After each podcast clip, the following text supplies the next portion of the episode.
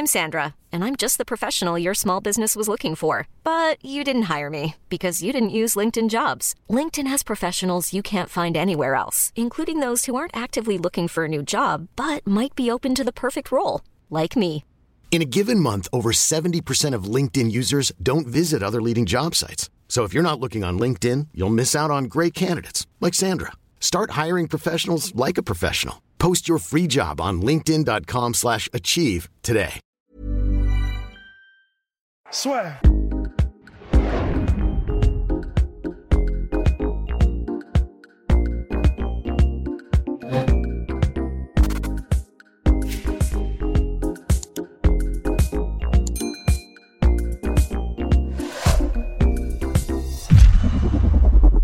Bien bonjour à toutes et à tous et bienvenue dans le podcast La Soir. Alors aujourd'hui nous accueillons les patrons de l'Arena Fight. Donc nous sommes ici à l'hôtel Pullman d'Aix-en-Provence, c'est ça, messieurs?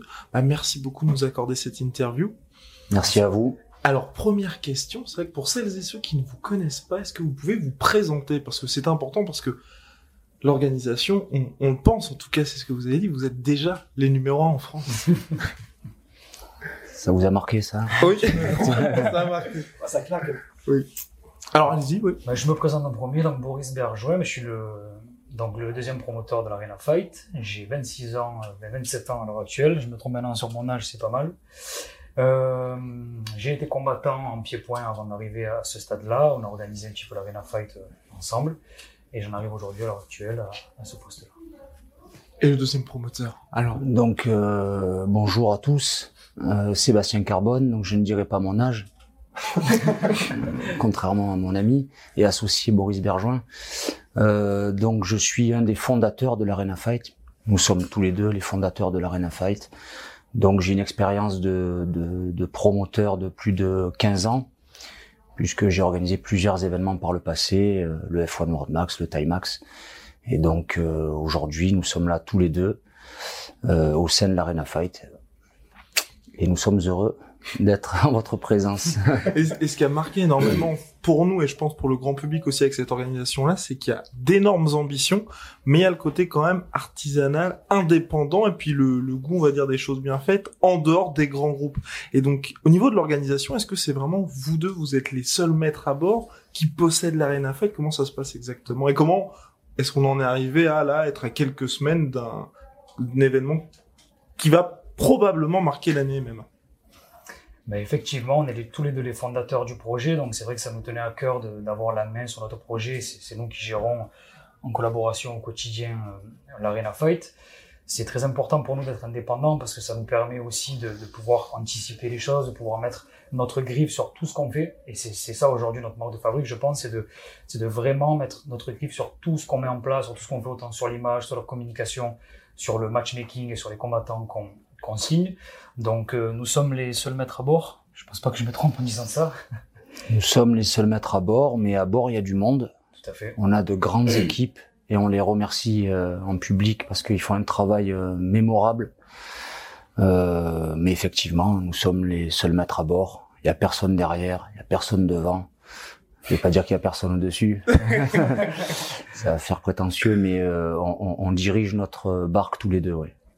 Et donc, euh, lors de la conférence de presse, il y a eu cette fameuse punchline avec nous sommes déjà les numéros en France. C'est vrai qu'aujourd'hui, vous, en décembre, vous allez être la seule très grosse organisation à organiser un événement. On, on s'est parlé un petit peu avant l'interview et vous avez parlé d'un objectif. Quel est cet objectif? Parce que visiblement, être les numéros en France, pour vous, c'est déjà acté. Du coup, euh, je vais te laisser rebondir sur cette question. Tout à fait, je, je m'en donne à cœur joie. Euh, ben, notre objectif aujourd'hui, c'est vraiment de nous implanter en France parce que dans un premier temps, nous sommes français. On veut faire du Made in France tout en gardant un petit peu ce côté show à l'américaine qui est très important parce que c'est l'entertainment aujourd'hui qui, plaît au public et qui plaît, euh, dire, aux médias et c'est comme ça que l'événement va être diffusé. Euh, on veut implanter notre marque en France et on a de très grandes ambitions aussi d'aller sur l'Europe, de se déplacer, mais dans un premier temps, on va s'implanter en France, se déplacer. Alors là, on a le Covid un petit peu aujourd'hui qui, qui, qui bloque un petit peu nos plans, c'est-à-dire qu'on voulait se déplacer dans les grandes villes de France pour pouvoir avoir euh, ben, une fight card qui bouge un peu avec des combattants de villes différentes et proposer quelque chose de public de, de tout le temps avec de, la reconnaissance au niveau des, des combattants. Là, aujourd'hui, on part sur un événement qui est à huis clos, Donc, euh, on va dire qu'on est sur du digital et donc ça va être diffusé à l'international. Donc, ça, il n'y a aucun problème là-dessus. Notre ambition, c'est vraiment de continuer notre marque de fabrique, continuer à, mettre les jalons un par un et à, à s'exporter euh, si, si, bien évidemment, les pays frontaliers le veulent, mais je pense qu'on a déjà de très bons retours sur. On a de très bons contacts et au-delà de la France, effectivement, pour répondre mm. clairement à, à la question, l'objectif c'est de devenir une organisation mondiale. Euh, nous le sommes déjà euh, de par les combattants que nous avons choisis, mais ça suffit pas. On va réussir à s'exporter. On a déjà de gros accords avec de beaux pays dans lesquels le MMA existe déjà et voilà, notre objectif, c'est ça, très clairement, c'est de toucher le monde entier et de pouvoir mettre un arena fight dans chaque grand pays. Et il y a eu les signatures qui ont fait le plus de bruit dernièrement, c'est bien évidemment Bigfoot Silva et Artem Lobov. Quelle était la motivation pour signer ces combattants-là plutôt que, c'est vrai qu'il y a énormément d'organisations, enfin, de sports de combat, je vais pas aller juste sur le MMA, mais de pieds-points notamment, qui elles, quand elles veulent frapper fort en France, elles vont prendre des combattants du cru. Vous, vous êtes dit, ben on va prendre des gars qui sont déjà extrêmement connus et qui ont une grosse carrière.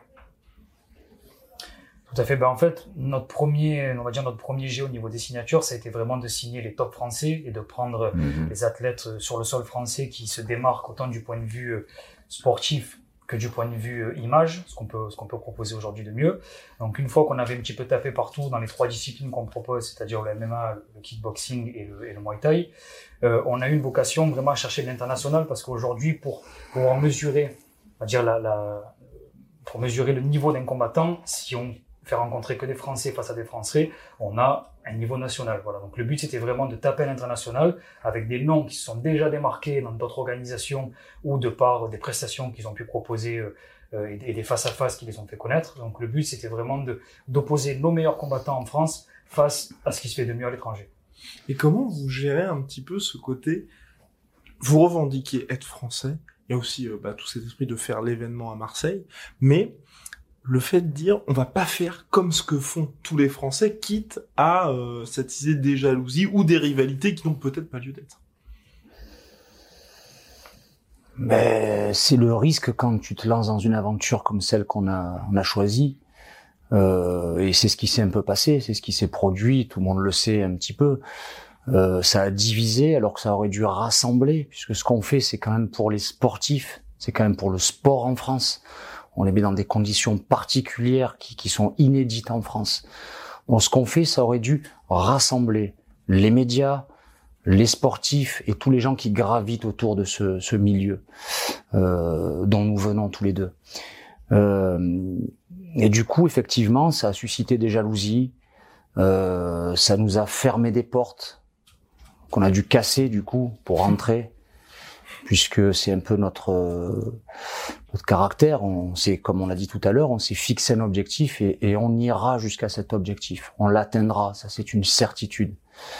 Euh, donc oui, il y a de l'adversité, il y a de la difficulté, il y a rien qui nous bloque, il y a juste des freins de temps en temps qu'on qu'on débloque à notre manière afin de, de, de dérouler le, le, le processus qu'on a prévu pour atteindre notre objectif. Donc euh, voilà, on est dans la difficulté. Enfin, on n'est pas dans la difficulté. On, on, voit que ça bouge autour en fait de notre événement, que ça suscite euh, de la jalousie, euh, de, de l'intérêt aussi. Mais euh, on doit faire avec. La France, c'est un petit peu ça aussi qui, qui fait que des fois il y a des belles choses qui sortent. C'est que dans la difficulté, on arrive encore à, euh, ben à continuer notre route, trouver des solutions et, et même des fois, ça nous force à faire quelque chose d'encore plus grand c'est ce qui s'est produit un petit peu. D'un gala, d'un simple gala, on est devenu une vraie organisation euh, avec des dates prévues euh, euh, toute l'année dans toute la France. Des combattants en exclusivité. Euh, des combattants en exclusivité, des combattants étrangers, euh, des télés qui, qui, sont intéressés par nos par, par, notre organisation. Donc voilà ce que ce qu'est le résultat de, de, ce qu'on a mis en place. Donc c'est quand même un beau résultat, pardon. Et oui, c'est bah, c'est moi qui coupe, hein, c'est moi qui coupe. Mais c'est vrai que on était parti sur un bel événement en 2019. Mhm. Là, il y a l'événement qui arrive en décembre où il y a les signatures, où il y a énormément de noms. Là, vous parlez de plusieurs dates à venir. C'est quelle est la volonté là au niveau, on va dire calendrier pour l'Arena Fight pour la suite? C'est vraiment de s'imposer comme une ligue qui va donner rendez-vous au public type UFC avec bah, les pay-per-view qui sont mensualisés. Vous, c'est quelle est la volonté ça dans l'immédiat? Ce que tu viens de dire l'exemple que tu viens de, de, de citer, l'UFC. Alors c'est pas qu'on prend exemple sur l'UFC parce qu'on fait tout autre chose et qu'on va pas se comparer à l'UFC, qui sont eux les vrais numéros un au monde. Donc, euh, mais euh, on s'inspire des meilleurs. Donc effectivement, euh, notre événement aujourd'hui, il va se dérouler quatre fois par an, mais très rapidement, les gens vont s'apercevoir que ça va s'accélérer et qu'on va arriver à un moment donné euh, à un événement par mois. C'est ça l'objectif, c'est vraiment de dérouler la machine et là on en est qu'au début. Et donc vous prenez l'indépendance euh, au niveau partenaire, diffuseur, comment est-ce que vous voyez ça? Mais au niveau partenaire, on a des on a des partenaires historiques qui nous suivent depuis le début du projet, qui nous ont fait confiance au départ du projet. Euh, et c'est vrai qu'à l'heure actuelle, ils ont été, ils ont vraiment satisfaits de, de, de nous avoir fait confiance parce qu'on leur propose un vrai accompagnement et c'est un accompagnement mutuel. Ça veut dire que nous, ce qu'on recherche dans un partenaire, c'est pas seulement signer un bout de papier et un chèque au, au bout du partenariat, c'est vraiment d'avoir un partenaire qui va nous accompagner avec de l'échange, avec vraiment un côté humain qui fait que c'est un petit peu notre marque de fabrique aussi, c'est d'avoir un côté humain dans tout ce qu'on fait. Ça veut dire, certes, il y a un papier, certes, il y a un cadre légal, parce qu'on est obligé, qu'on est en France et qu'on adore ça, d'ailleurs, en France, hein, le cadre légal. Mais c'est vrai que, c'est vrai que aujourd'hui, le côté humain, il est souvent bafoué. Et on fait du sport, on fait des valeurs du sport, on, vient tous les deux du sport, on est tous les deux diplômés dans le sport, on en a fait, on a combattu.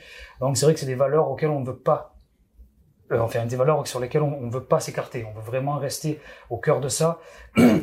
c'est la même chose qu'on met en place avec nos partenaires, c'est un accompagnement il est un petit peu mutuel parce qu'on propose aussi des accompagnements de partenaires. On essaye un petit peu de, faire de l'échange, dans tous les cas, quoi qu'il arrive. Et après, en ce qui concerne les diffuseurs, euh, l'indépendance pour nous est le, on va dire le fer de lance de notre organisation. Donc là, à l'heure actuelle, on a, on a, une solution où on est complètement indépendant sur la diffusion de notre événement. On a notre équipe de production, on émet notre propre signal. Donc euh, c'est vrai qu'aujourd'hui, on a un confort qui fait qu'on va pouvoir être complètement indépendant sur la diffusion et sur euh, tout ce qui va se passer autour de l'événement euh, en, termes de diffusion. Je me répète un peu, mais, mais voilà, c'est très important pour nous parce que ça nous permet aussi sur notre événement de mettre notre griffe. Ça nous permet aussi de pouvoir maîtriser un petit peu tout ce qui se passe et tout ce qui va avoir autour de l'événement, maîtriser dans le sens où on va faire ressortir uniquement ce qu'on veut faire ressortir. On va pas avoir une pub d'un partenaire qui n'est pas le nôtre à une heure de diffusion qu'on n'a pas choisi. Donc c'est vrai que c'était un petit peu des contraintes qui, qui nous gênaient euh, au niveau de l'organisation.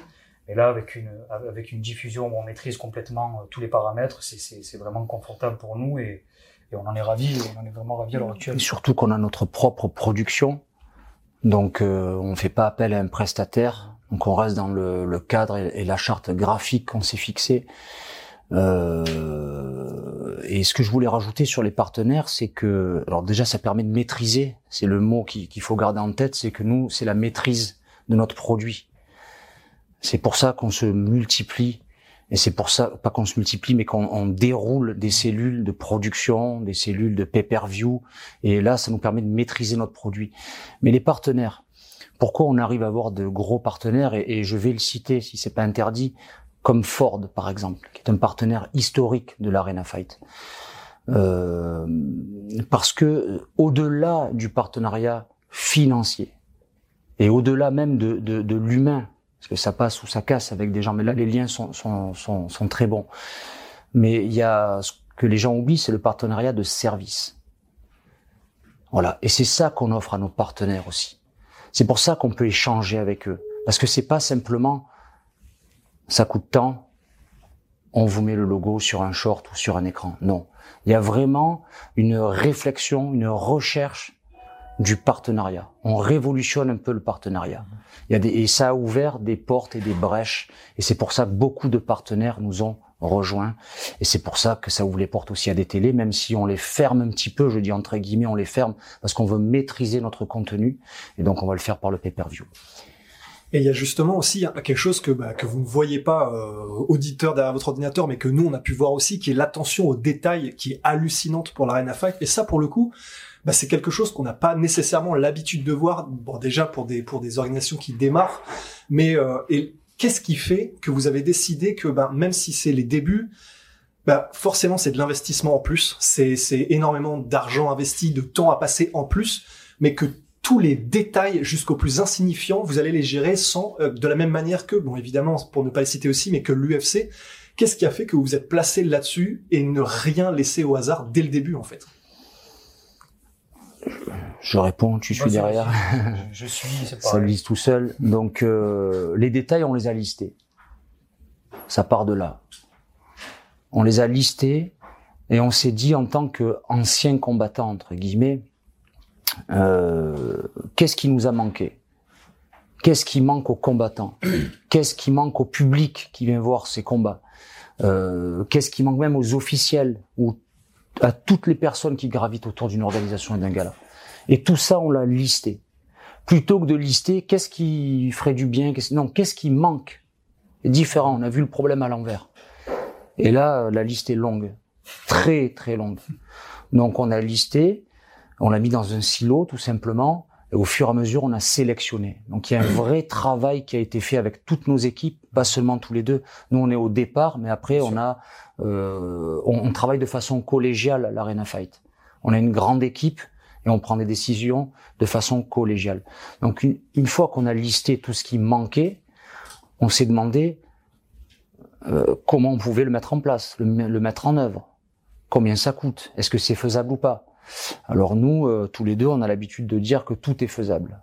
Et c'est ce qu'on prouve petit à petit euh, à tous les gens qui nous regardent d'ailleurs, que tout est faisable, tout est réalisable. Il faut juste y mettre les moyens et avoir l'idée, la bonne idée de départ. Donc on a eu la bonne idée, on pense l'avoir eu, et puis on a fait tout ce qui tout ce qu'il fallait derrière. Donc la mise en œuvre de tous ces détails dont tu parles, dont vous parlez, euh, c'est c'est comme ça que ça s'est passé. C'est très important pour nous aussi parce qu'après c'est c'est une forme de rigueur qu'on s'impose. Euh, Sébastien vient un petit peu, il a fait une carrière dans l'armée. Moi j'ai été pompier, donc c'est vrai qu'on a un petit peu cette formation de base qui fait que on est toujours sur la rigueur et sur le détail parce que c'est ça qui fait la différence. Aujourd'hui, pour prendre l'exemple d'un combattant qui se prépare bien mais qui se repose mal, ça va se voir sur la surface de combat, ça va se voir pendant le fight. Donc nous, on essaie vraiment de faire de mettre de la rigueur et de s'imposer à nous-mêmes une rigueur. On commence très tôt le matin, on termine tard, euh, on a des points très réguliers avec les équipes, on est à l'écoute. Donc c'est vrai que c'est cette rigueur et ce partage avec toutes nos équipes et aussi les équipes qui ne sont pas issues du monde des sports de combat. Donc c'est vraiment Oui. une richesse très importante pour nous parce que ça nous permet d'avoir des perspectives que nous, étant donné qu'on est vraiment à fond dans le fight, parfois on peut avoir des petites subtilités où on pourrait passer à côté. Toutes nos équipes sont là aussi pour amener leur pierre à l'édifice et montrer, ben, par exemple, des équipes qui viennent du cinéma, avoir le cadre bien spécifique, travailler sur la colorimétrie, l'étalonnage, c'est des choses qui sont anodines peut-être pour le téléspectateur qui va regarder l'image, mais qui sont très importantes et qui font à la fin vraiment notre marque de fabrique. Et c'est ça qui fait qu'à un moment donné, on ne sait pas pourquoi, mais on aime. On ne sait pas pourquoi on a kiffé, on ne sait pas pourquoi on s'est dit putain c'est un truc de fou, mais au final on a quand même aimé, que ce soit pour la réalisation, que ce soit pour le cadre, que ce soit pour la musique avec notre compositeur. C'est vraiment toutes ces choses qui font que euh, on s'impose une rigueur et sur tous les points de l'organisation. On est vraiment, on est un peu drastique des fois sur certains points. Ouais, mais militaires, c'est c'est nécessaire puisque quand on prend le travail gigantesque qu'il y a à faire autour d'une organisation, ne serait-ce comme la nôtre, ben, on est obligé de faire attention aux détails parce que c'est le détail qui nous fait pas arriver au bout ou qui justement nous fait arriver où on en est à l'heure actuelle. Et euh, pour moi, ce sera, c'est aussi une question qui, il y a, y a quelque chose qui est assez intéressant, c'est que vous avez développé tout ça, vous avez énormément d'ambition et pas nécessairement juste uniquement euh, que pour les combats et les événements. Vous avez plein d'autres choses que vous voulez développer à côté. Mais ce qui est assez intéressant aussi, c'est que euh, bah, vous avez, pour le coup, c'est une phrase qui est tellement galvaudée, mais pour le coup là, elle a du sens. C'est que vous voulez vraiment mettre l'humain et le combattant, mais l'humain euh, au centre de tout. C'est-à-dire que et ça se reflète dans la manière dont les cahiers des charges que vous demandez aux partenaires, la manière dont vous gérez euh, même en dehors les combattants, s'ils ont besoin de quelque chose ou pas. Qu'est-ce qui fait que bah, dès le début vous avez décidé que bah, même si forcément il y a des certains trucs, encore une fois sur l'aspect financier où ça va se répercuter, etc. Bah, d'abord c'est mettre l'humain combattant au centre de tout pour qu'il soit bien, etc. Parce que l'humain, c'est le cœur de notre projet. L'humain, c'est le cœur de notre projet, c'est le départ. Euh, le combattant, c'est le carburant de notre projet. Le combattant, c'est l'humain. C'est celui-là qu'il faut qu'il faut respecter. Il faut respecter tout le monde, mais je veux dire, souvent, c'est le combattant qui est respecté en dernier. C'est-à-dire, il arrive, il prend sa prime, il s'en va. Il fait une belle prestation ou pas, c'est pas grave. Ben, nous, on a mis le doigt dessus et on s'est poser la question pourquoi des fois un grand champion peut faire des mauvaises prestations, pourquoi il y a des mauvais résultats, pourquoi il arrive, il a l'air fatigué, il est amaigri, on prend pas soin de lui? Ça a été ça la réponse. À chaque problématique, on s'est posé, je crois, la bonne question. Donc tout simplement, mettre l'humain au centre de notre projet, c'est ce qui le protège en même temps. C'est ce qui fait qu'on est toujours sur la même route. Et c'est ce qui fait que euh, ben, les combattants le disent eux-mêmes. Ils sont respectés, ils s'en étonnent presque. Donc ils le disent à, tort et à travers, mais c'est aussi, je vais le, répéter, mais c'est aussi ça notre marque de fabrique. C'est, presque que celle-là au départ. C'est ça qui a fait la différence. C'est pour ça qu'il y a des combattants qui nous ont rejoints et qui sont pas allés ailleurs. C'est qu'il y a plein de choses derrière et il y a ce côté humain qui fait que voilà, on tend la main, on se comprend. On a été boxeur, donc on comprend plein de choses. La préparation, ça a un coût. Euh, il y, a plein de détails derrière euh, ce mot humain euh, qu'on a mis en place et qui fait qu'aujourd'hui, ben, ça ressort et tant mieux. Ça fait plaisir d'avoir cette question parce que c'est ce côté humain qui manque un petit peu dans notre sport et c'est ça surtout qu'on veut faire ressortir. Donc merci de l'avoir relevé. Et donc vous avez une équipe absolument monstrueuse, aussi bien sur la com que pour tout ce qui est organisation, avec un homme de nom, par exemple Julien, pour ne pas le nommer, aussi élégant qu'efficace. mais, par rapport à ça, est-ce que parfois ça vous arrive, on va dire, de douter? Parce que j'ai l'impression, en tout cas, que même l'UFC à ses débuts, ou même par exemple AS Fighting Championship, où on avait été, c'était impressionnant au niveau organisation, même toutes les autres organisations, on a l'impression que sur le papier, quand ils commencent, D'habitude, toutes les organisations, toutes les entreprises vont un petit peu à tâtons pour tâter un petit peu le marché, puis ensuite on voit ce qui se passe. Vous, on a l'impression que vous êtes clairement confiant et vous savez que dans 5 ans, vous allez être au top quoi qu'il arrive, et donc il n'y a pas finalement une once de risque dans ce que vous faites. Du risque, il y en a, il y en a toujours, mais il y a beaucoup de confiance. Et c'est ce qui nous a permis d'en arriver là. Donc euh, effectivement, on est très confiant. Ça en énerve certains. Mais euh, c'est pas être prétentieux que d'être confiant. C'est comme un combattant qui dit ce soir c'est moi, je vais gagner, je vais être champion du monde. On peut pas lui en vouloir. Il est quand même là pour ça. Donc il n'est pas prétentieux. Heureusement qu'il croit qu'il va être champion du monde. Sinon qu'est-ce qu'il fout là? Mmh. Donc nous c'est ça. C'est que euh, on est très confiant. Et effectivement, on se voit très bien euh, dans cinq ans. On se voit atteindre notre objectif, l'objectif qu'on s'est fixé, et on reculera devant rien. Euh, on n'a pas de marche arrière sur la boîte à vitesse, donc euh, on n'a pas le choix, il n'y a pas de frein. donc euh, ouais ouais c'est vrai, ben, tant mieux si ça se ressent, qu'on a une confiance même bah, qui est débordante, mais c'est comme ça. C'est aussi, je vais le répéter, notre marque de fabrique. C'est un état d'esprit. Bien sûr, c'est ce qui nous fait tenir le matin. On est confiant, on sait ce qu'on fait, on sait pourquoi on le fait. Surtout ça qui est important, c'est quand on a un objectif en fait, ce qui est important pour nous et dans notre projet, c'est qu'on a un objectif commun. Et c'est ça qui fait notre force, c'est que on a tous le même objectif. Il n'y a pas d'objectif caché, il n'y a personne qui veut faire ça pour telle ou telle raison. Nous, le but, c'est de mettre à bien un projet, faire évoluer sans prétention vraiment le sport et aller dans le bon sens du sport et vraiment avec les valeurs, les, les, mettre en avant. C'est bien pour ça qu'on a fait signer une charte éthique à tous nos combattants qui, sur une dizaine, une dizaine ou une quinzaine de points, ben, présente tout ce qu'on attend, nous, d'un combattant, éthiquement parlant, bien évidemment. Et cette force, c'est que voilà, on a un objectif commun et toute l'équipe de mmh. l'Arena Fight travaille dans le même sens, avec un seul objectif, c'est faire grossir et faire grandir notre organisation et faire et être là pour nos combattants, être là pour nos partenaires, présenter un contenu de qualité avec euh, un cadre aussi très professionnel. Donc on œuvre tous les jours et on, on sait pourquoi on le fait.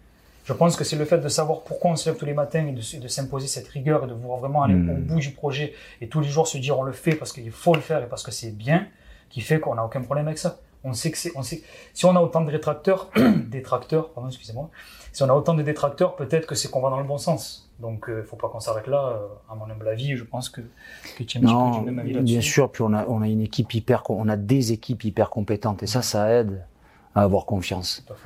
Euh, ça tient pas avec deux bouts de ficelle. Euh, voilà, on a, on a de vraies équipes. Tout à l'heure, tu parlais d'équipes qui sont hors de la boxe. Donc, par exemple, notre équipe de production que je salue et que je remercie euh, de la qualité qu'ils apportent à, à, notre à, notre image. Mais ce sont des, des, des, professionnels qui ne viennent pas de la boxe. Donc, ils apportent autre chose. Et on arrive avec eux à prendre euh, la direction qu'on a envie pas celle qui est décrite jusqu'à présent avec toujours les mêmes productions qu'on a l'habitude de voir, avec les mêmes teasers, avec les mêmes approches. Nous, on fait autre chose. Et ça, ça aide à avoir confiance, puisqu'on a un retour. On voit que, je, vais donner un exemple, mais il y a un teaser qui a été fait euh, sur un affrontement, alors qui est pas MMA, qui est, qui est K1, sur notre événement, c'est euh, Elias Mamoudi, qui est un immense champion, qui va rencontrer Gianni Fiorenti. Donc on a fait un teaser qui est simplement magnifique, qu'on adore. On en est très fiers. Euh, mais il a été partagé, euh, je sais pas, 100 fois plus que tout le reste, euh, et que et qu'un teaser normal où on verrait des enchaînements de coups, de combattants. Voilà, on fait vraiment autre chose. Et toutes ces équipes-là, notre équipe de sécurité, euh, mais toutes ces équipes-là, elles nous donnent cette confiance et cette force. Donc on est très confiant parce qu'on a de grandes équipes. L'Arena Fight, c'est plus de 60 personnes qui travaillent. Donc quand vous avez 60 personnes qui poussent derrière, ça donne une confiance. Et comment est-ce que vous gérez l'extérieur, mais en France? Parce que là, je vais prendre par exemple l'exemple de Tony Oka, qu'on a interviewé plusieurs fois. Il a des ambitions énormes, champion olympique. Il l'a dit au effort, il veut être champion du monde. Mais c'est vrai qu'en France, on a beaucoup de mal avec ça quand il y a quelqu'un qui est français qui dit j'ai envie d'être le meilleur. Vous, les réseaux sociaux ou dans les déclarations, les ambitions sont affichées. C'est pour ça que j'étais très surpris aussi qu'il y ait quand même une charte de conduite pour dire il faut être un petit peu façon One FC, extrêmement humble, respecter les règles martiales, tout ça. Donc comment est-ce que vous faites vous pour gérer le côté on est une organisation française, mais on veut quand même se la jouer américaine et être honnête avec nos ambitions? Tout simplement parce que dans une organisation, il y, a, un fil conducteur, qui, un fil conducteur qui est important, mais c'est vrai qu'il y a des compartiments aussi. Ça veut dire que euh, tout ce qui est image, c'est un choix de notre part de vouloir que nos combattants soient toujours de manière élégante parce que nous, c'est comme, comme, ça qu'on se définit, c'est comme ça qu'on se présente quand on a un rendez-vous officiel ou quand, quand, on se déplace. On est toujours vêtu de manière élégante. On veut que nos combattants ils prennent aussi ce pli pour relever un petit peu ce côté underground du fight et montrer un petit peu que ben, à l'heure actuelle, aujourd'hui, un vrai professionnel, c'est s'habiller, c'est s'exprimer, c'est gérer son image, c'est travailler correctement. Et on, on, accueille une discipline avec 15 ans de frustration qui font que le MMA est attendu. Okay, I have two new obsessions that I need to share with you. Impress No Glue Press On Manis and Impress Press On Falsies Lashes. Trust me, these are getting ready game changers. Both require no glue, so there is no damage to your natural nails and lashes, no mess, and no annoying dry times. Just one step and you're done. Boom instant glam. Visit impressbeauty.com slash presson and use code PRESSON25 at checkout for 25% off Impress Manicure and Press-On Falsies. Encore le dernier pays à accueillir la discipline, donc c'est vrai que c'est important de, de mettre un cadre, puisqu'il y a toutes les entités publiques et les autorités qui ont les yeux rivés sur le MMA. Donc c'est important de mettre un cadre, euh, on va dire éthique, sur tout ce qui est combattant et quand, quand on fait une, une, manifestation qui est publique, ça veut dire qu'il y a du public qui peut regarder, des gens s'identifient, des personnes vont récupérer de l'information pour, pour se l'approprier. Donc c'est vrai que c'est important d'avoir un cadre, mais il faut aussi que les gens qui viennent se régalent. Il faut qu'à un moment donné, quand ils partent, ils en aient eu plein la vue. Donc ça, les Américains le font très bien. Donc on ne se définit pas comme des Français à l'américaine, on se définit mmh. comme des Français qui veulent faire les choses comme il faut et de la meilleure des façons pour que le public, les combattants, les médias, que tout le monde soit satisfait et qu'on, que tout le monde en sorte grandi et qu'on ait vraiment des shows puisque le principe du show, c'est que ce soit un show. Donc il faut que tout le monde en ait plein la vue, que les combattants soient de qualité, que les combats et les oppositions soient avec des niveaux qui soient intéressants et que, et que à l'image, ça rentre bien. Donc c'est hyper important pour nous d'avoir aussi ce cas de dire, regardez les autorités, on est carré, c'est cadré, il n'y aura pas de débordement à nos pesées, il n'y aura pas de débordement à nos conférences de presse parce que les combattants ils ont signé un papier qui les engage à se tenir éthiquement parlant correctement. Mais à côté, c'est pas pour autant qu'on peut pas faire du show, qu'on peut pas se piquer un peu, que voilà, c'est donc il n'y a pas de à l'américaine, c'est vraiment nous on pense que le mieux c'est ça. Il faut que ça reste du sport, donc il faut que les valeurs du sport ressortent. Il faut pas qu'on se rende compte que d'un coup c'est underground, donc ça devient un petit peu n'importe quoi. Non, mais c'est un petit peu. On va on peut prendre un exemple et je vais le citer euh, s'il nous regarde. Euh, euh, salut Cédric. Je vais prendre Cédric Doumbé. Cédric Doumbé, euh, il fait du trash talk. Euh, c'est bien vu, c'est mal vu, mais ça fait de lui aujourd'hui Cédric Doumbé. c'est le numéro un. Encore une fois, c'est un mot qui revient souvent quand on parle, mais Cédric Doumbé, c'est le numéro un de sa catégorie, et il en est là aussi parce qu'il s'est affirmé de ce côté-là, côté trash talk, et c'est le seul à le faire. Donc on disait c'est à l'américaine, machin, ci et là, mais il faut pas avoir honte de ça. Euh, le français, il a honte de ça. Euh, et pour reprendre une phrase qui a été sortie récemment par Mike Tyson, la boxe, fait, on n'est pas fait pour être humble quand on est boxeur. Et quand on est dans la boxe, c'est pareil. Tout ce qui, tout a trait à la boxe, je pense que c'est pareil. Il faut rester humble à un moment donné, mais quand on, s'est fixé des objectifs tels que nous, nous, nous sommes fixés, je crois que euh, oui, restons humbles d'un certain côté, mais n'ayons pas honte du succès, n'ayons pas honte d'affirmer nos objectifs et n'ayons pas honte de ce que nous sommes en train de faire. Surtout pas. Parce que tout ce qu'on fait, encore une fois, c'est on révolutionne un petit peu le sport en France parce que ça n'existe pas et ça devrait rassembler plutôt que diviser. Et tout à l'heure, vous avez parlé de ce que vous auriez aimé avoir quand vous étiez combattant. Euh, et que fait l'Arena Fight aujourd'hui Qu'est-ce qu'il y a concrètement que fait l'Arena Fight que vous auriez aimé avoir quand vous étiez combattant ou que les combattants aujourd'hui apprécient, qui ne peuvent pas retrouver ailleurs? Déjà une proximité, ça veut dire qu'on est assez accessible et on a une proximité qui est créée avec des échanges et des personnes qui sont là pour échanger pour toutes les problématiques que nos combattants peuvent rencontrer. L'accueil, on fait très attention à ça, c'est-à-dire autant sur le transport qu'une fois qu'ils sont arrivés sur le lieu, que l'hôtel qu'on va choisir, que les, repas sportifs qu'on va sélectionner, tout ce qui fait que le combattant va être dans une, dans une phase optimale pour son combat et qu'il va ne penser qu'à ça. D'ailleurs, je me pointe pas à l'aéroport en me disant, putain, comment je fais, il faut que je prenne un taxi, il faut que j'arrive à quelle heure?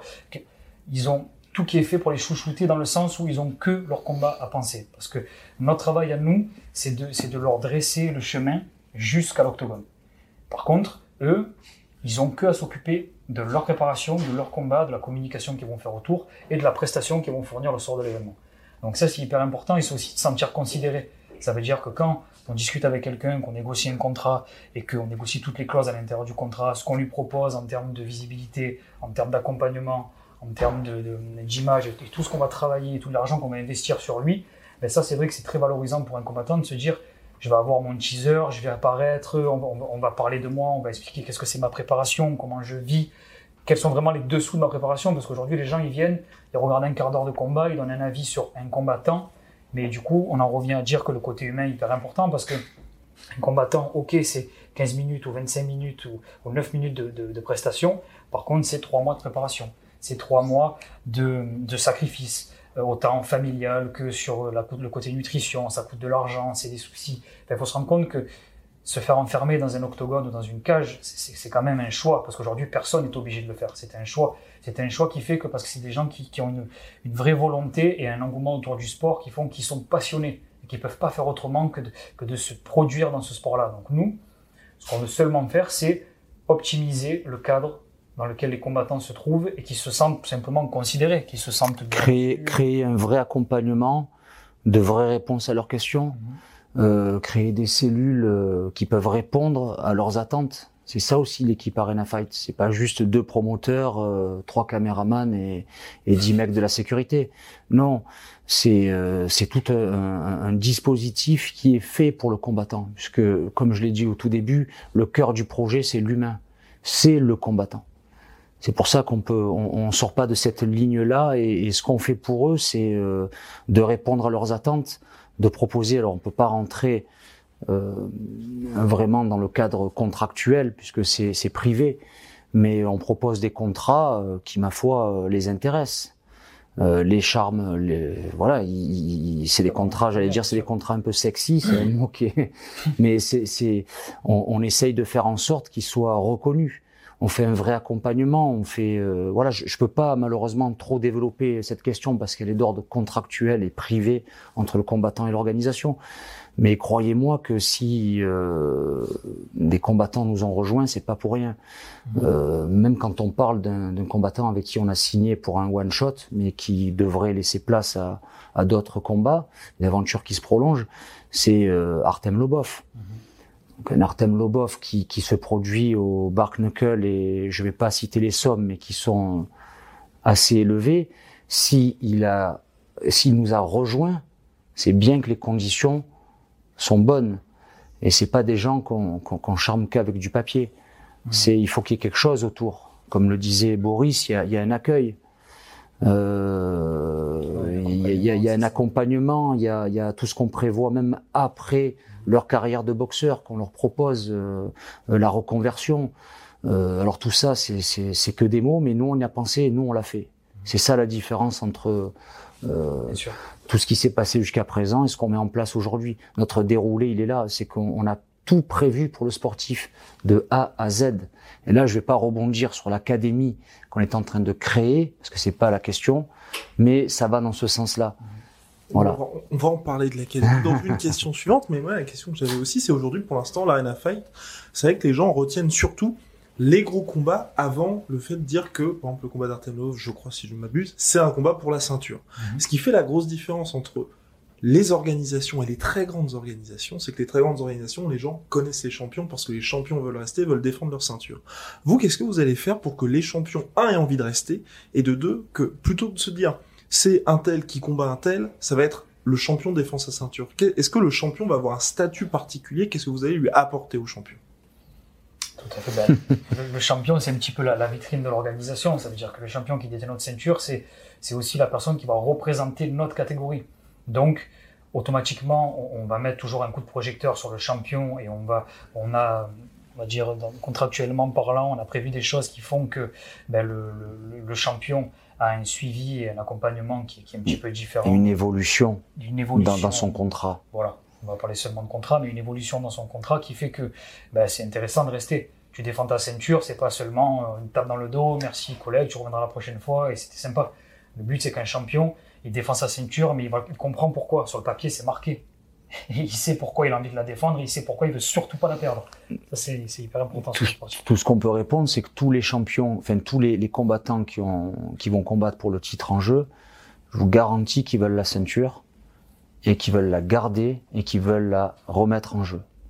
Donc ça peut répondre aussi à vos questions. Je vous garantis qu'ils veulent la, la mettre en jeu. Donc euh, on sait conserver nos champions, on sait déjà les attirer et on, on va savoir les garder avec nous. Et le MMA, c'est un sport qui est quand même à part dans le sens où c'est assez jeune. Il y a l'UFC, c'est vrai qu'il y a énormément d'organisations qui poussent ici et là, qui essayent de devenir numéro un à la place de l'UFC, ou c'est-à-dire comme clair numéro 2. Aujourd'hui, c'est vrai qu'il y a le Bellator, le ONE FC. Vous avez cet objectif-là à terme parce que aujourd'hui, il y a l'UFC et il y a le reste du monde. Pour vous, qu'est-ce qui fait que il y a seulement l'UFC et le reste du monde et que même si l'UFC existe depuis 93, il n'y a aucune organisation qui a réussi, ne serait-ce qu'à effleurer l'UFC. Enfin, en dehors du Pride, bien sûr, mais qui a fini Moi, par je pense que- par l'UFC. Bon, déjà, c'est des précurseurs. Il n'y a pas que ça, mais je pense qu'ils ont un modèle économique qui est terrifiant. je je pèse mes mots, qui est terrible. Donc, ça restera les numéros un tant qu'ils tant qu'ils garderont ce modèle économique et il leur appartient, on le connaît pas.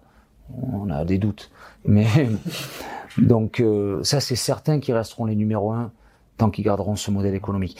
Après, effectivement, il y a plein d'organisations euh, qui, qui, qui sont qui font de belles choses. Le, le, le One le One Championship euh, est une très très belle organisation, le Bellator, qui a déjà fait ses preuves, mais alors on peut pas les critiquer puisqu'on arrive. Là, ça serait prétentieux, mais on, on peut avoir notre avis. Notre avis, c'est que le Bellator, il n'y a pas de fil conducteur. C'est une organisation il y a deux, trois têtes, allez, quatre. Euh, et derrière, c'est juste une organisation où voilà, il y a, il y a du monde qui passe, qui combat, qui perd, qui gagne. Il n'y a pas de fil conducteur. Euh, le One FC, je préfère d'ailleurs le format de, de, de, de la pluridisciplinalité. C'est ça? Tout à fait. Je me suis pas trompé. c'était sans faute. Euh, donc j'aime beaucoup ce format d'abord, c'est aussi le nôtre. Euh, mais c'est pas que pour ça, c'est parce que ils ont su créer un peu le frisson. Ils ont fait rentrer des gens qui sont intéressants, des anciens de l'UFC justement. Tiens, qu'est-ce qu'il va donner avec un mec, du One? Bon, on l'a vu avec Alvarez, il s'est fait plier. Bon, mais mais ça permet de situer aussi, ça permet de situer les choses. Donc euh, euh, mais derrière, c'est pareil, c'est un peu tout n'importe quoi. On comprend pas tout dans le one. Un coup, c'est dans un octogone, un coup, c'est dans un ring. La revanche euh, du combat qui a été faite avec des, hu- de- du, du 8 en gants de boxe, en gants de, en gants de K1, tout à coup, ça se fait en mitaine dans un octogone, dans une cage. Alors, la question, c'est est-ce qu'il faut vraiment comprendre quelque chose? On ne sait pas. Mais on a du mal à, à- à suivre le one. Donc, nous, ce qu'on fait, c'est on essaye de faire autre chose que le Bellator, autre chose que le One et encore autre chose que l'UFC par la force des choses parce que c'est les number one mais c'est aussi parce que c'est pas du tout notre euh, notre cam nous on a un fil conducteur et on va le suivre. Et on espère et on pense qu'on va se démarquer par rapport à ça. On a déjà eu des contacts avec des personnes de l'UFC qui gravitent autour de l'organisation, qui font partie de l'organisation. Euh, qui aiment bien notre style euh, Frenchy, avec euh, alors des fois on a la moustache, des fois non, mais ils aiment bien notre façon de, de, de la visibilité qu'on offre en tous les cas sur notre image. donc c'est qu'il y a quelque chose qui se crée avec l'Arena Fight. On a un fil conducteur et on s'y tient. Et c'est ce que je pense qui va nous démarquer des autres organisations, sans vouloir pour, pour autant être le deuxième, le troisième, le quatrième, le premier. En réalité, on a beaucoup rigolé avec cette blague, cette phrase ou cette punchline. Nous sommes déjà le numéro un en France, mais on s'en fiche. Ça a été dit parce que c'est une, c'est une réalité par contre. Pas notre objectif. Mais c'est pas notre objectif, c'est ni d'être le numéro un, ni d'être le numéro deux. C'est d'atteindre notre objectif, celui qu'on s'est fixé, et, et, de garder notre fil conducteur. Et euh, d'un point de vue média, c'est vrai que nous avons été très bien reçus, merci. Euh, les combattants sont extrêmement bien traités par l'Arena Fight, donc là aussi, mais il va falloir convaincre bien évidemment les téléspectateurs. Les téléspectateurs qui, en France, n'ont pas l'habitude, justement, de devoir bah, mettre la main au portefeuille pour le pay-per-view. Parce que c'est vrai qu'on a l'habitude des abonnements classiques. Dans toutes les organisations de MMA, hormis l'UFC, parce que même le Bellator s'est cassé les dents là-dessus, c'est bah, un diffuseur classique avec un contrat à l'année. Pour vous, pourquoi est-ce que un spectateur lambda va dire ok je vais acheter le pay-per-view de l'Arena Fight? Par rapport à la à, je dirais à la carte qu'on est en train de produire. Les oppositions surtout. les oppositions euh, qui sont intéressantes euh, c'est toujours pareil. Oui le français a, a du mal à mettre la main au porte-monnaie. Je suis d'accord avec vous. Mais je vais le défendre un peu. À sa décharge qu'est-ce qu'on lui sert? Qu'est-ce qu'on lui sert pour 20 ou 25 euros pour les plus culottés des organisateurs? Qu'est-ce qu'on lui sert? Des classes B déguisées en pro? Euh, Des étrangers, et juste parce que le fait que ce soit un étranger, ça devrait être un superbe combat Parce qu'on fait briller le numéro 1 du club Personne, tu mets 25 euros une fois, puis après c'est le carnaval, donc tu n'y vas plus. Et donc tu as du mal à mettre la main à la poche. Par contre, je suis certain que le français, si tu lui sers un vrai menu, un bon menu, une vraie carte, avec de vraies oppositions, avec du frisson, avec des chocs franco-français aussi, qui sont intéressants. Très important. Ben là, tu donnes de l'intérêt à ton événement, et ça se répercute, et le français, il mettra la main à la poche. Mais, comme c'est tout, c'est un peu rééduquer un petit peu les choses, parce que euh, c'est vrai qu'on en reste aux Français à, du mal à mettre la main à la poche on a quand même réfléchi de façon internationale.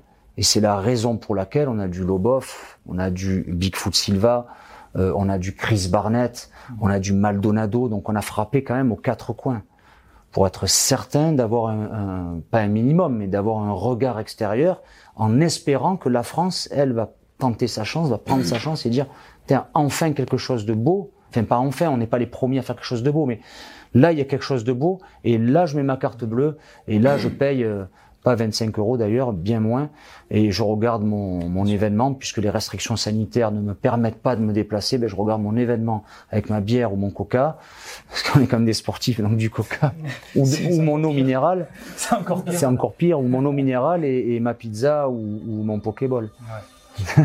c'est aussi le format, c'est aussi le format qui fait que le fait de produire trois disciplines lors du même événement, c'est pas une volonté de dire on va faire trois disciplines pour toucher le maximum de personnes, c'est que euh, on est des spécialistes de pied-point, on est très très aficionados du MMA, mais on était un petit peu comme tout le monde, la tétine dans la bouche à attendre que ça arrive. Mais c'est vrai que le fait de proposer trois disciplines, ça permet aussi à mhm. différents horizons de s'intéresser à un événement avec plusieurs disciplines qui eux, par exemple, vont être aficionados, par exemple, que du MMA dans un premier temps, mais qui vont se rendre compte que il y a une belle opposition en K1. On voit le retour de Damien Lamos en MMA, dans une, dans une, euh, en, en Muay Thai, pardon, c'est très important, en Muay Thai, pardon, alors qu'on l'avait plus vu depuis 6 ans. Donc c'est tout ça qui fait qu'à un moment donné, on va forcer tout le monde à apprendre un petit peu des disciplines de sport de combat qui marchent le mieux à l'heure actuelle en France, et ça nous permet aussi de toucher un public un peu plus large. Et après, c'est toute la communication qu'on fait autour qui va nous permettre aussi d'essayer de, de, charmer un petit peu le grand public et de leur dire, c'est du fight, mais c'est pas que ça. C'est un projet, c'est vraiment un côté très humain. On, on, a vraiment une communication un petit peu cinématographique qui fait que ben, aujourd'hui on essaie de toucher un petit peu partout et de montrer aux gens que le fight, c'est pas seulement des gars qui se tapent sur la tête du matin au soir. C'est aussi des pères de famille, c'est aussi des frères, des sœurs, c'est des gens qui se lèvent le matin pour aller travailler parce que en, France, on n'a pas encore un statut professionnel qui nous permet de dire qu'on peut vivre complètement euh, des, des, sports de combat.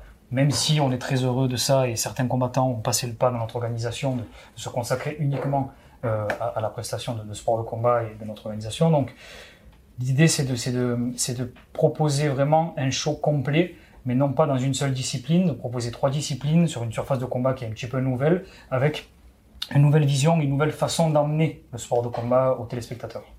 Donc on a vraiment basé là-dessus.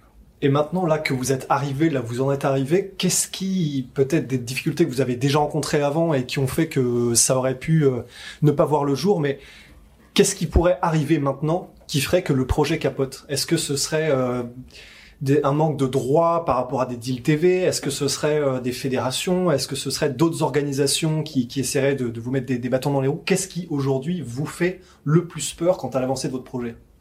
L'interdiction d'organiser directement de l'État. Il n'y aurait que ça qui pourrait nous, nous bloquer, rien d'autre. Le huis clos, ben, c'est une solution qu'on a prévue depuis un an, donc on était un petit peu euh, dessus dès qu'on a eu le premier confinement. On a tout de suite compris que malheureusement ça allait euh, recommencer, donc on est parti tout de suite sur le digital. Rien ne peut nous arrêter, sauf si le chef d'État disait hop là, je ne veux pas que vous organisez. Alors on pourra pas se mettre, euh, ça serait les seuls à pouvoir nous arrêter. Et euh, un, peu plus tôt, vous parliez justement de, de ce projet d'académie. Nous, on avait fait un podcast sur le MMA qui arrivait en France avec le oui du CSA. Et c'est vrai que là, c'est une approche différente de la NFL qui, jusqu'à maintenant, enfin en tout cas de nos yeux, c'était le côté euh, vraiment on mise sur des talents existants. Et donc, on va capitaliser là-dessus pour dire, bah, c'est vraiment euh, une organisation pour les combattants mûrs, entre guillemets, matures. Là, avec l'académie, qu'est-ce que vous voulez faire exactement? L'académie, ça va nous permettre d'apporter un cadre, même aux plus jeunes, et surtout de les professionnaliser tout de suite. Ça veut dire que euh, quelqu'un qui va avoir la chance de participer à l'Arena Fight Academy, il va avoir l'opportunité de se, de, de, se professionnaliser sur comment créer une structure, comment euh, faire du management, comment gérer son, sa réputation, comment gérer son image. Tout ce qui va un petit peu tourner autour des sports de combat, ils vont mettre le doigt dessus pour savoir et comprendre ce qui les entoure. Ça veut dire que ça va leur permettre d'avoir toutes les armes et les flèches à leur arc pour pouvoir se dire je vais m'entourer des bonnes personnes, je vais faire les bons choix pour ma carrière et je sais ce qui est bon pour moi. Parce que c'est très important pour les jeunes de comprendre ce qui est bon pour eux. Parce qu'eux, ils sont souvent focalisés sur le côté sport. Donc effectivement, il y aura une, formation sportive qui va nous permettre de, de garder des, jeunes athlètes qui vont vraiment devenir des, des, professionnels, des athlètes de haut niveau par la suite. Mais l'idée, c'est de leur proposer vraiment un cursus de formation qui va faire qu'à la fin de ce cursus, il va être professionnalisé. Et ça va nous permettre aussi d'arriver de, signer des personnes, des pépites ou des, des, jeunes qui ont vraiment un très bel avenir là-dedans, avec une vocation professionnelle et qui veulent aller uniquement dans ce sens. Ça veut dire que ils sauront comment gérer leur argent, comment ouvrir une structure, comment bien se nourrir, parce que la nutrition c'est très très important. Mmh. Et Sébastien et moi-même, à l'heure actuelle, on mange plus de, de chair animale et c'est très très important pour nous de, de, faire aussi découvrir un peu cette partie et de montrer aux combattants qu'il y a des façons de se nourrir avec une nutrition qui est très importante pour la préparation. Donc l'idée c'est de faire un package pour que les jeunes, en dehors de la partie athlétique et sportive, comprennent que être un professionnel c'est pas uniquement un niveau sportif être professionnel, c'est vraiment euh, tout un, tout un dispositif autour du sport qui va permettre de pérenniser son activité. Et j'imagine que l'objectif, bien évidemment, c'est de nourrir votre vivier de combattants aussi. Et comment va se passer ce recrutement des combattants? Est-ce que ce sera payant? Comment est-ce que ça va se passer exactement? Parce que je pense que là, le fait de parler de cette académie-là, vous allez être recevoir une avalanche de messages parce qu'il y a énormément de jeunes qui sont pratiquants et qui rêvent de devenir combattants. C'était quoi la question ouais. La question, c'est comment est-ce que vous allez mettre ça en place? L'académie au niveau du, du, recrutement des Pour les recrutements, quels sont les critères de sélection, Exactement. tout ça? Euh, moi, je vois plutôt ça euh, dans le dans, dans, dans ça va être assez large. Le recrutement va être assez large, je dirais. Euh, un entonnoir à l'envers plutôt. Dire plutôt que d'avoir plein de personnes, de réduire et à la fin qu'il n'y en ait qu'un, encore une fois, ben, euh, faire une petite, euh, une petite entrée et qu'à la fin il y ait des choix pour tous. Mmh. Ça veut dire que le sport, comme il le disait, c'est pas juste la performance sportive. Bien sûr que c'est important, mais quand on fait rentrer plein de gens qui sont avec des points d'interrogation au-dessus de la tête parce qu'ils savent pas ce qu'ils vont faire de leur vie, mais qui sont attirés par le sport. Il y a plein de métiers dans le sport. Il y a des reconversions à prévoir. Et tout ça, ça fait que tout le monde rentre dans l'académie. Tout le monde, il n'y a pas vraiment de critères de sélection. Il faut que ce soit, il y a un intérêt sportif, mais derrière, on va avoir peut-être des gens qui vont devenir journalistes sportifs. Euh, il y en a qui vont devenir, euh, qui vont vouloir commenter le sport en direct. Et là aussi, c'est une reconversion aussi qui sera proposée aux sportifs de haut niveau, mais qui pourrait être proposée tout de suite. Il y en a qui vont se euh, diriger vers la nutrition sportive. Et tout ça, on va le proposer. Donc on va, euh, le programme, évidemment, il y aura, ça sera en place limitée, mais c'est un petit peu tôt d'en parler maintenant parce que c'est en train de se structurer. Mais par exemple, qu'on ait euh, un exemple, si on a 300 places euh, par an ou 300, 300 élèves à recevoir dans cette académie, euh, ben ils rentreront tous, mais je suis sûr qu'ils seront, ils iront dans des compartiments qu'on a prévus. Il y en a presque une dizaine qui gravitent autour du sport. Et puis voilà, puis il y en a qui qui sont pas faits pour prendre des coups ni en donner. Ils vont comprendre très vite qu'ils vont préférer être le coach ou le manager ou, le nutritionniste et ainsi de suite. Mais il en faut. Et si, si de suite, si d'emblée il y a la motivation du sport, et la personne a le carburant déjà. Après, il peut se diriger là où il veut. C'est ça qu'on va faire en fait. Le sport, le carburant, et ensuite il y a plein de corps de métier qui se rattachent. Créer des, vocations pour euh, Tout à fait. tous les compartiments. Et donc j'ai une toute dernière question, puisque c'est la première fois qu'on se rencontre. J'imagine qu'on se, sera amené à se rencontrer à nouveau pour les futurs événements. Avec grand plaisir. Aujourd'hui, là, on est en 2020, novembre 2020. Quel est votre rêve dans le sport? Notre rêve dans le sport notre rêve dans le sport, c'est que euh, les athlètes, alors je vais pas parler au sens large, pas passer pour l'abbé Pierre non plus, mais euh, c'est un rêve qui, oui, qui devrait être euh, exprimé au sens large, mais que les athlètes aient enfin une vraie reconnaissance dans la discipline qu'ils pratiquent. Alors, je vais parler pour nous. Notre rêve, c'est que tous les athlètes qui soient, qui, enfin, qui, qui, qui ont signé à l'Arena Fight, puissent vivre de leur sport. Et comme l'a dit tout à l'heure Boris, on a déjà deux, trois exemples, deux, trois personnes qui, en signant notre contrat, ont arrêté de travailler pour se consacrer à leur sport, parce qu'on leur a proposé les conditions pour le faire. Donc notre rêve, ça serait ça. Ça fonctionne comme au foot et que les jeunes qui rêvent euh, euh, aient les, les, les, les, armes pour y arriver. Et c'est ça qu'on veut offrir. Faire vraiment des académies et faire que euh, le sport il en sorte grandi, ce qui n'est pas encore gagné ici chez nous en France. Ouais, c'est qu'ils aient une perspective d'avenir. Mm. C'est difficile pour quelqu'un qui adore les sports de combat aujourd'hui de se dire je, ça va être ça toute ma vie. Non, parce qu'ils savent très bien qu'il va falloir boxer, il va falloir travailler à côté, il va falloir trouver, des, il va falloir bricoler un petit peu pour arriver à ses fins justement. Donc là, le fait de proposer un accompagnement à la base, de proposer des événements avec différents postes, différents pôles, et de proposer aussi une reconversion, ça permet à quelqu'un de se dire j'ai une perspective d'avenir là-dedans. Hmm.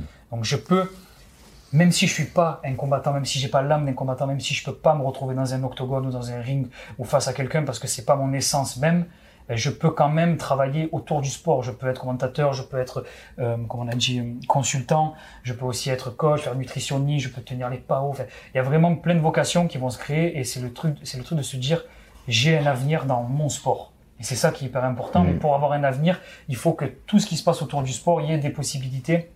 Et il y, a un avenir tout simplement qui se crée parce que ben, on, va se dire je suis fan de sport de combat, mais je vais pouvoir sortir un petit peu de ma zone de confort et de me dire, je suis pas juste devant ma télé en train de dire, tiens, c'est beau ce qu'ils font, les combattants. Non, je peux être un acteur. Et c'est ça qui est important. À partir du moment où on peut devenir acteur de son sport, c'est le plus beau rêve et le rêve de plein de gens qui peuvent pas le faire parce qu'aujourd'hui en France, il n'y a pas, a pas de structure, il n'y a pas d'accompagnement, ni de, comment dire, de suivi qui, est assez mmh. développé et poussé pour pouvoir euh, avoir cette perspective d'avenir à l'intérieur, quoi. Bien, messieurs, merci beaucoup pour ces réponses très instructives. Merci à vous. Merci à vous et à très bientôt. Un grand plaisir. À bientôt. Au revoir. Parfait. Et ben, soit.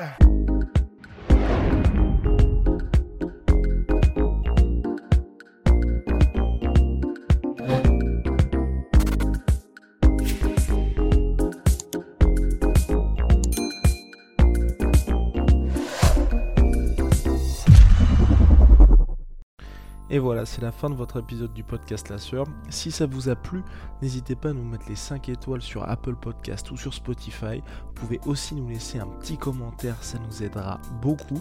Et si vous voulez aller plus loin avec nous, vous tapez La Sueur sur toutes les plateformes ou sur les réseaux sociaux, vous nous trouverez. Et là, vous nous écoutez très certainement en audio. On est aussi en vidéo sur YouTube, mais également sur Snapchat. Là encore, vous tapez la et on sera là.